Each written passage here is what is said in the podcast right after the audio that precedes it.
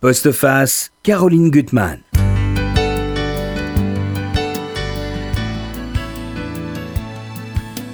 Comment l'homme peut-il devenir l'artisan de son propre malheur et de victime se transformer en bourreau?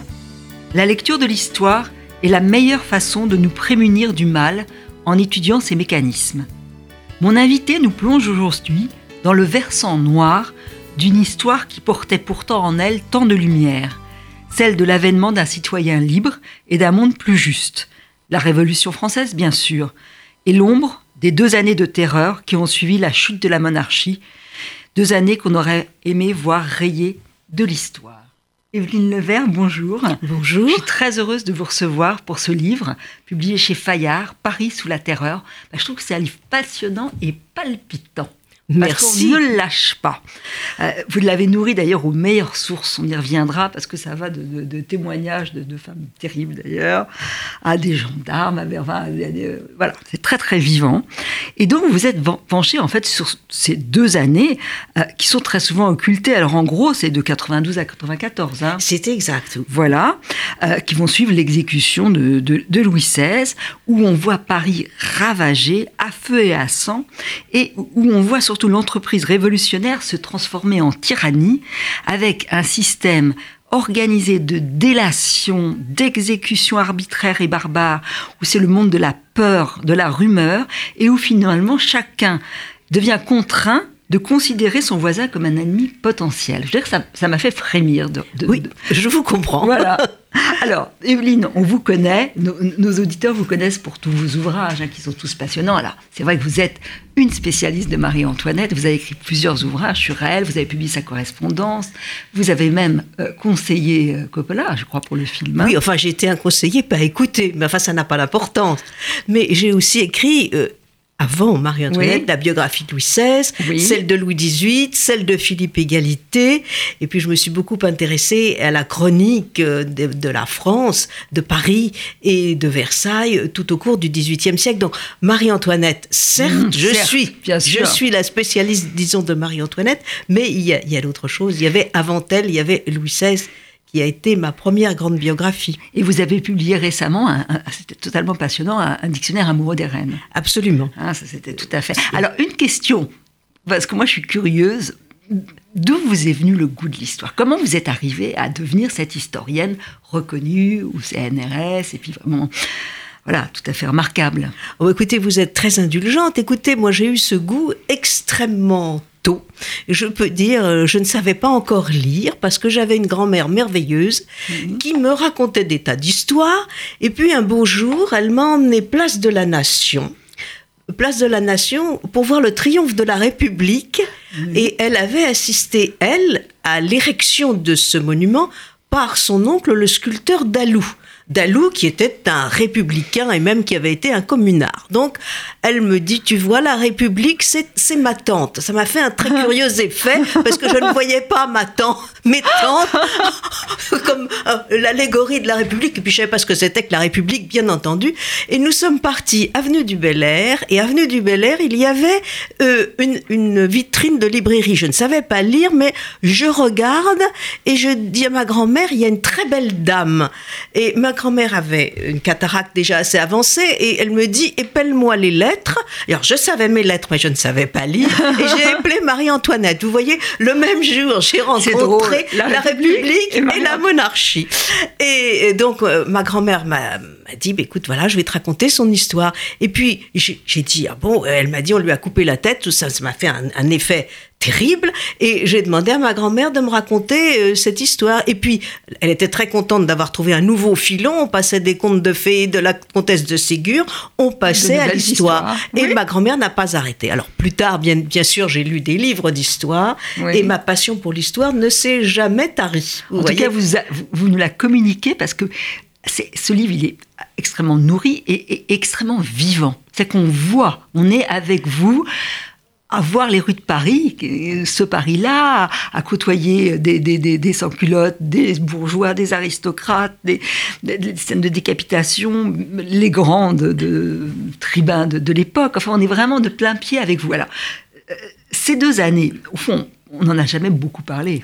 Ben non, parce que vous comprenez, ça jette, c'est vraiment la part maudite de la Révolution, et ça jette une ombre terrible mhm. sur la Révolution et sur la République, parce que la République est proclamée juste après des massacres abominables en, septembre 1792, et euh, la République est née sur un monceau de cadavres qu'on le veuille ou non, c'est ainsi.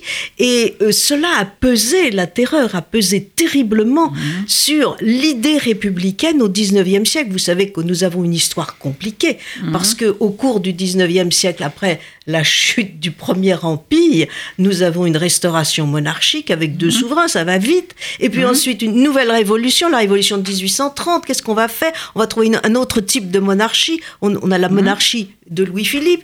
Une nouvelle révolution en 48. En 48, on se dit, oh là là, c'est la République. Mais enfin, la République. Hein, hein. Et puis, il y a, y a un candidat qui est un Bonaparte. Donc là, on va restaurer un second empire, et quand en 1870 l'empire s'effondre, ah, on va proclamer la République. Mais non, on va peut-être pas proclamer la République. On revient à l'idée de monarchie. Enfin, vous voyez, c'est hmm. une histoire. Finalement, la République au, au, 19e siècle s'introduit par la petite porte, hmm. et euh, c'est très discret. Et puis cette troisième république va s'effondrer avec la, avec, euh, avec la défaite. Et euh, on peut dire que je crois que c'est en 1958, avec la, la nouvelle, la constitution sur laquelle nous vivons aujourd'hui, mhm. qu'on a réconcilié en quelque sorte euh, l'idée monarchique et l'idée républicaine. Parce qu'en en fait, nous avons une monarchie républicaine avec un, président de la République qui a beaucoup de pouvoir. Et tout cela, eh ben, c'est parce que on, est, on est quand même très mal parti avec cette première République. Ah, alors, pour reconstituer ces deux années, vous avez puisé aux, meilleures sources. Alors, bien sûr, certaines sources qu'on connaît, que ce soit Madame de Staël, Louis-Sébastien Mercier qui parle de Paris extraordinairement, mais vous parlez, vous, je crois que vous citez des détenus de prison, le libraire, que ça j'ai trouvé formidable, Nicolas Rua. Oh.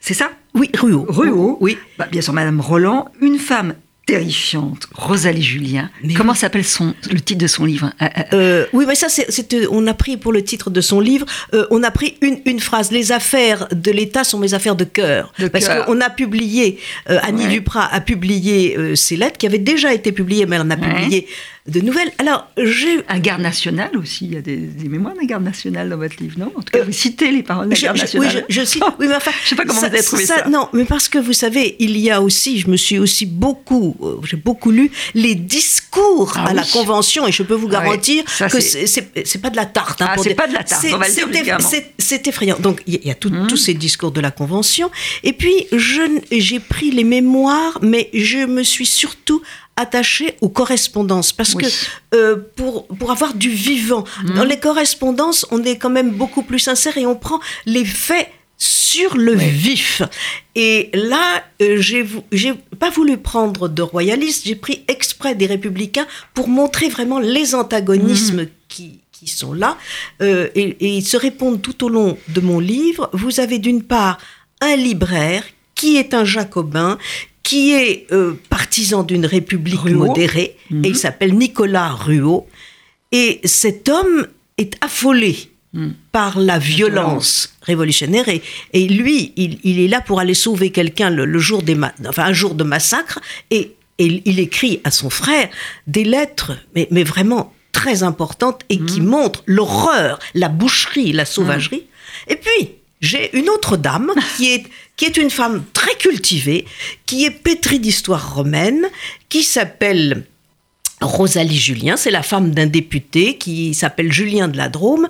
Et elle, alors elle, elle considère que le peuple est souverain, le peuple ne peut pas se tromper et que de toute façon, eh bien, s'il y a des massacres, eh bien, ces massacres, oh, c'est peut-être un petit peu ennuyeux, mais le, peuple est là et c'est le peuple qui l'a voulu. Et cette femme euh, est une passionnariat de, de, la, de la terreur. Dans les pires massacres. Dans les pires massacres, elle, elle, elle, défend tout. Alors, elle est au début robespierriste à mort. Mhm. Elle reçoit, elle a reçu Robespierre D'ailleurs chez elle. Et puis à la fin, elle a, son propre hmm. fils a des ennuis Et alors, j'ai trouvé une lettre où elle disait que oh ben, Robespierre, elle dit en gros Robespierre ce salaud, évidemment parce que son fils est dans une situation délicate, mais c'est terrifiant. Et puis alors, euh, c'est intéressant aussi de, de, voir les mémoires de Madame Roland. Je dis bien les mémoires ah parce que ce ne sont pas des mémoires qui sont écrits euh, dix ans, 15 ans mhm. après. Euh, Madame Roland, qui est en prison, c'est donc l'égérie des Girondins, c'est-à-dire des républicains modérés. Madame Roland écrit dans sa prison, elle écrit tout de suite ses mémoires et elle, les passe, parce qu'elle peut avoir des visites encore, elle les passe à des amis. Et donc, on a là vraiment euh, ce, qui se passe, euh, comment une femme, une républicaine bon teint, est traitée.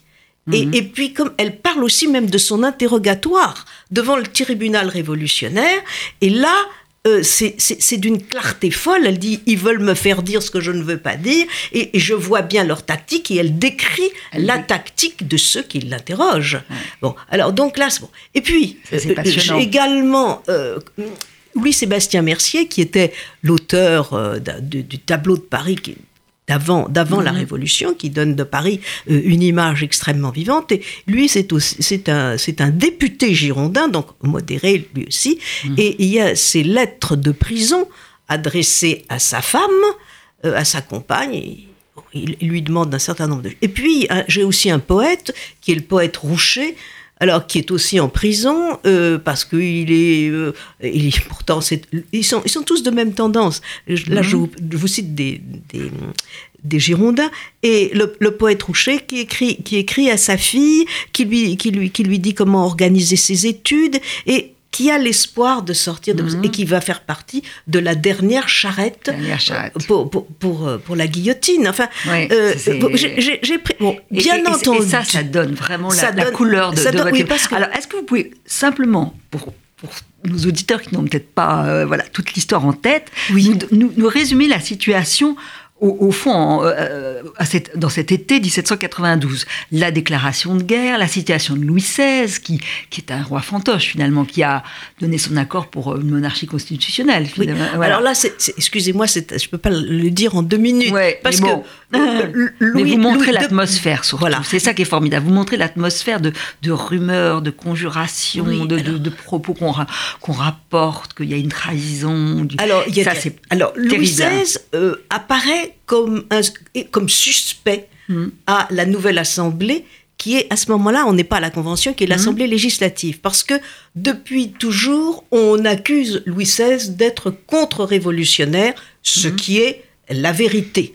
Et euh, Louis XVI a, euh, a, sanctionné la Constitution qui a été rédigée par l'Assemblée constituante. Il l'a il l'a il a, sanctionné à son corps défendant. On, a, on mhm. savait que le roi, euh, il, avait voulu s'enfuir pour, pour donner une autre constitution à la France. Il ne partait pas à l'étranger, mais voulait donner une autre constitution à la France qui n'était pas celle que rédigeaient les, les, les constitutionnels. Bon, de ce fait, de ces faits, il paraît de plus, de, de plus en plus suspect et la gauche de l'Assemblée euh, législative, mhm. qui est à ce moment-là constituée par les Girondins, considère que si l'on déclare la guerre à l'Autriche qui protège les émigrés, c'est-à-dire les aristocrates et les princes émigrés français dans les terres de l'Empire, on verra si le roi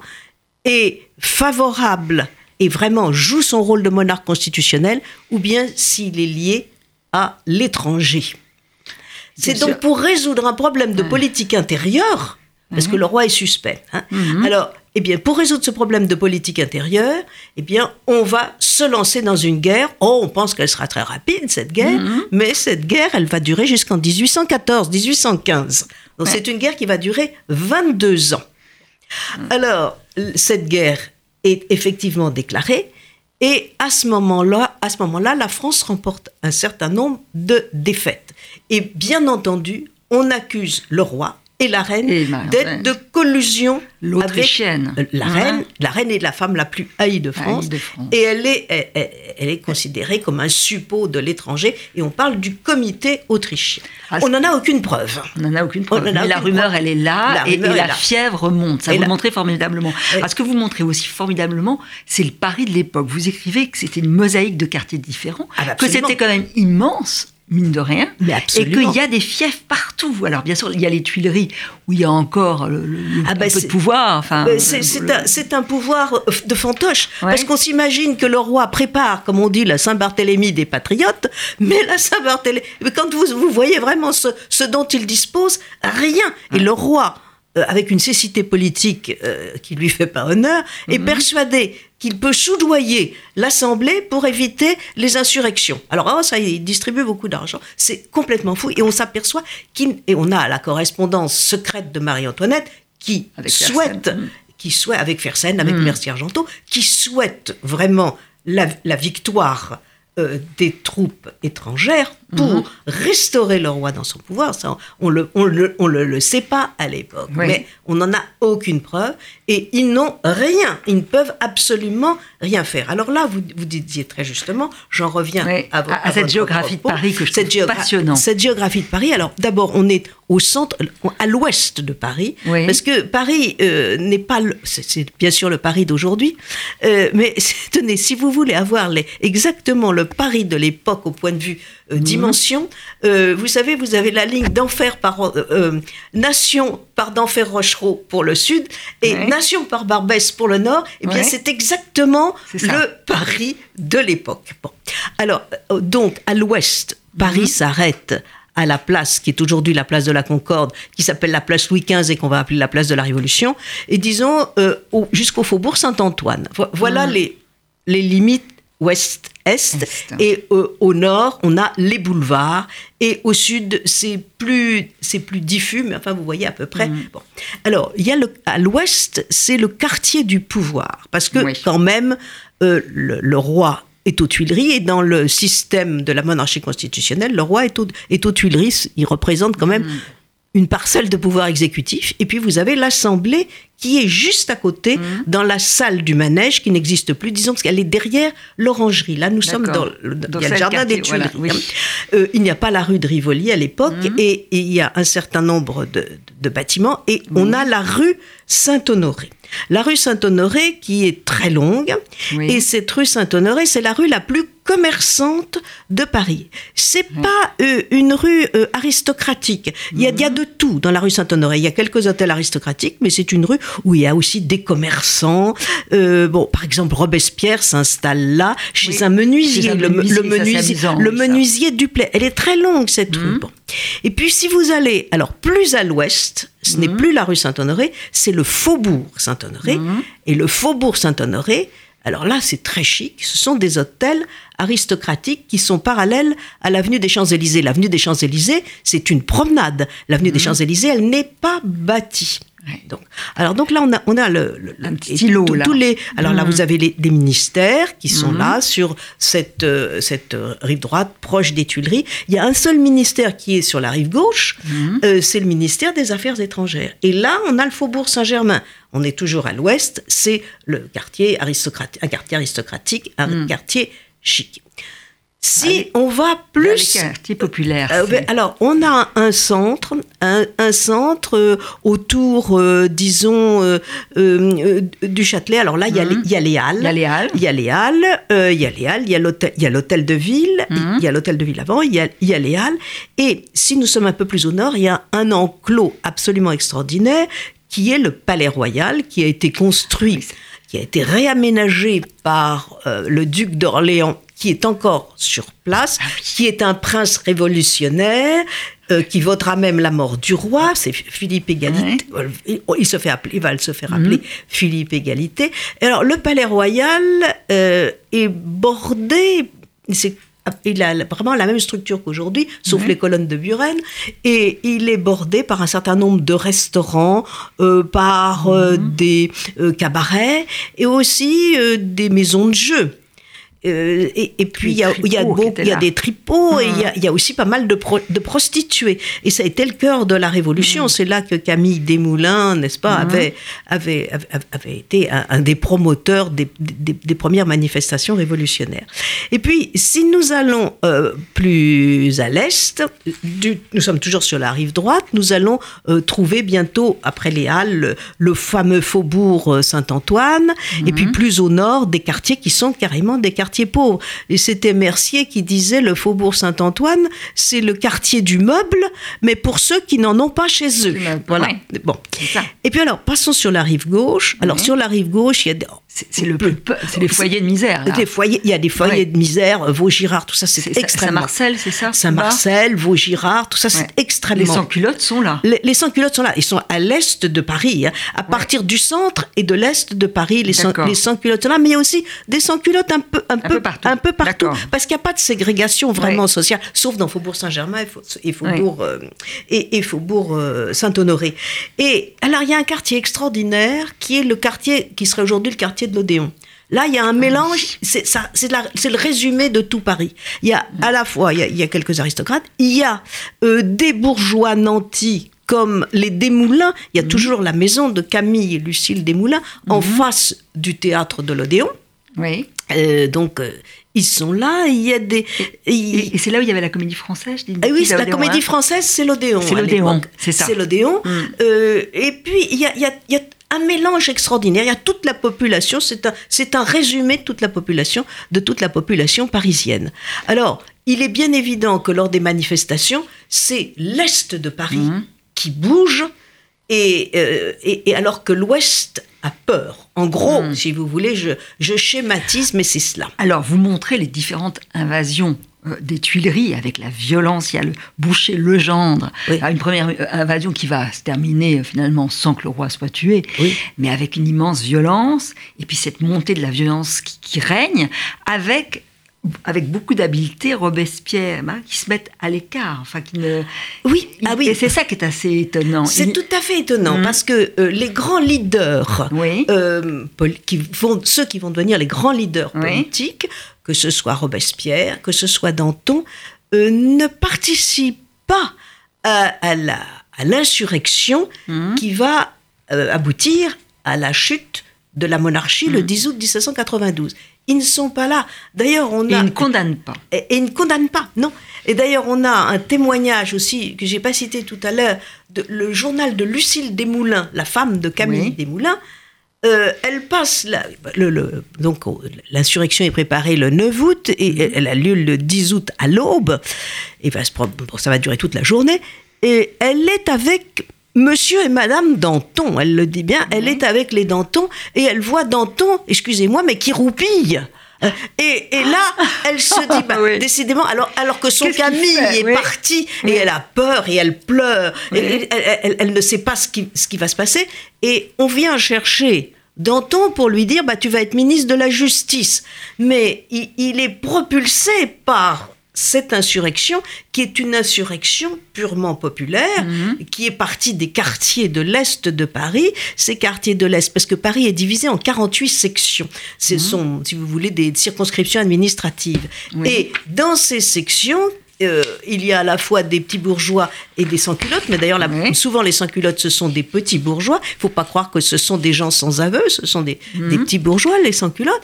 Et là, cette, cette insurrection euh, qui est partie des sections euh, a constitué une commune insurrectionnelle à l'hôtel de ville. Et c'est cette commune insurrectionnelle qui est à la tête de l'insurrection et qui va aboutir, qui va entraîner cette invasion des Tuileries qui va se solder par un massacre terrible. Terrible. Et, ouais. et- et là, euh, des deux côtés, d'ailleurs, le roi se réfugie avec sa famille à l'Assemblée nationale, qui est encore l'Assemblée législative, et c'est la commune, Mhm. et c'est la commune, bon, bah, et là, c'est à ce moment-là que Danton se réveille. Voilà. Mais avant que c- cette insurrection, il y a une scène qui est hallucinante qu'il faut lire dans votre livre, que je trouve formidable. Le- la cérémonie du 14 juillet, où le roi et la reine sont contraints d'aller au Champ de Mars Oui. et, de, et- et de dire, là, vous la décrivez, euh, vive la nation. Et c'est une scène terrible, je Oui. trouve aussi, parce que Oui, parce que là, d'ailleurs, la, la, reine écrit, elle écrit qu'elle elle est, terrorisée. Terrorisant, Parce qu'il pensait qu'il pouvait être massacré mmh. sur place. Mmh. Et ils sont obligés d'y aller avec euh, le, le, petit prince qui, à ce moment-là, il est né en 85, donc il a, il a 7 ans, euh, le futur malheureux Louis XVII, mmh. euh, il est habillé en garde nationale. Et bon, alors on ne les touche pas. Mhm. bon, il, soupire après, d'autant plus que la situation est d'autant plus dramatique que euh, le fameux manifeste de Brunswick, aujourd'hui, je crois qu'on n'apprend plus ça en classe, mais c'est un, c'est un manifeste qui a été envoyé par le chef euh, des armées ennemies pour dire que Paris était menacé de subversion totale si on, touchait un cheveu du roi et de la reine. c'est terrible. Alors on va, on va avancer dans votre livre, mais qui est totalement passionnant. Il y a tellement de choses à dire que j'ai l'impression que je ne pourrais pas dire le quart de tout ce que je veux dire. Dans la montée de la violence, de, des commissaires de section qui vont visiter les appartements, des dénonciations, on avance avec ça qui est terrible. Vous faites un portrait d'ailleurs, je trouve absolument formidable, de euh, Robespierre et de Danton, euh, vous dites que bon, Robespierre, juriste intègre, doctrinaire, intransigeant, puritain, ne semblait vivre que pour accomplir un, un idéal. Avec son ton monocorde, il savait convaincre son auditoire par une rhétorique savante qui avait toutes les apparences de la sincérité. C'était un croyant qui transmettait sa foi et possédait l'art de manœuvrer. Ce petit homme maigre, toujours tiré à quatre épingles, portait la perruque comme sous l'Ancien Régime et menait une existence aussi chaste que celle d'un prêtre, et dans tout et tout le contraire, taillé en Hercule populaire, Danton dont la voix de centaure avait plus d'une fois fait vibrer les députés et les foules, exerçait un charisme bien différent, sensuel, débraillé et vulgaire, avec sa physionomie brutale, il incarnait le peuple auquel il savait parler. Et donc tout ce monde-là va avancer avec un procès que vous racontez, le procès du roi, qui est terrible parce qu'il est fabriqué quand même un peu de, pas toutes pièces, mais en tout cas on va trouver 625 pièces contre lui. Et puis, bien sûr, que la folie, elle peut pas s'arrêter là. C'est ça que vous montrez. C'est qu'il y a un moment, et d'ailleurs il y a ce texte de cette citation de Vergniaud que je voudrais lire, euh, euh, où il dit il est permis de craindre que la révolution, comme Saturne, dévore successivement ses enfants, n'engendre enfin le despotisme avec les calamités qui l'accompagnent. C'est ça que je trouve terrible. Mais, tout d'un coup, et c'est ça qui ça s'emballe. C'est ça qui se passe. c'est ça qui se passe. C'est que c'est une haine, une haine qui, est, qui se propage. Ce sont des querelles fratricides et il y, y, a une surenchère dans la violence sans cesse, avec toujours l'idée de complot. L'idée de complot. Une obsession de complot. Une obsession de complot. Et pour ceux qui sont au pouvoir, il y a une obsession punitive. De toute façon, il y a des coupables et ces coupables doivent être exécutés. Si vous voulez, c'est le, le, système qui fonctionne comme cela. Et, et, on a l'impression que si euh, il n'y avait pas certains qui, qui, mettre hmm. un frein, Personne bah, ne met un frein. Personne. Alors, Danton veut mettre un frein d'abord. Et, et il est à la tête, disons, de ce qu'on appelle la faction des indulgents. Et Bon, Robespierre va le faire condamner, comme il avait fait condamner euh, avant les, les hébertistes. Enfin, c'est mm. c'est terrible. Vous citez, c'est injuste, et c'est vrai que ça fait frémir. Ah, on a, oublié. Vous avez à punir non seulement les traîtres, mais les indifférents même, à punir quiconque est passif dans la République, car depuis que le peuple français a manifesté sa volonté, tout ce qui est hors le souverain est ennemi c'est que chacun Et le souverain, c'est le peuple, bien entendu. Ce qui est hors le souverain, c'est-à-dire, c'est le, peuple. et, là, alors là, vous voyez, on arrive à quelque chose, c'est très important, parce que on avait avant mhm. une violence, une sauvagerie populaire qui était incontrôlée. Et là, là, ce que vous venez de lire, c'est la terreur qui est érigée en système, de gouvernement. Et ça, vous l'avez montré. De... Et, ça, euh, c'est unique euh, dans notre histoire. Ouais. Alors, il y a des moments d'accalmie et même finalement de l'heure. Il y, a cette fête que décrit Naudier, qui a un esprit doux, euh, ah bah, c'est un enfant euh, d'abord, il a 12 ans. Ouais, mais il voit cette fête, et, euh, la ah, ça c'est la fête de l'être suprême. De l'être suprême, et il pense que c'est un, bonheur, que c'est une. tout le monde dit que c'est merveilleux. voilà, que ça y est, le calme va revenir, le bonheur va être là. Et c'est terrible parce que rien ne s'est arrêté, ça va être encore pire parce que bien sûr, à l'intérieur même des montagnards, chacun est suspect. Parce et bien qu'il y a toujours des traites. Il y a toujours des traites.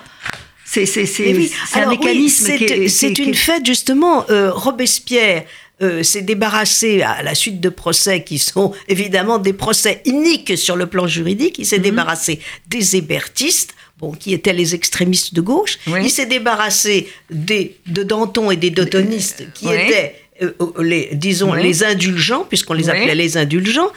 Et puis, il fait un, un- un grand. Il, il- Mhm. il, euh, il veut célébrer l'être suprême. Bon, et, et célébrant euh, l'être suprême au cours d'une cérémonie qui est une cérémonie magnifique.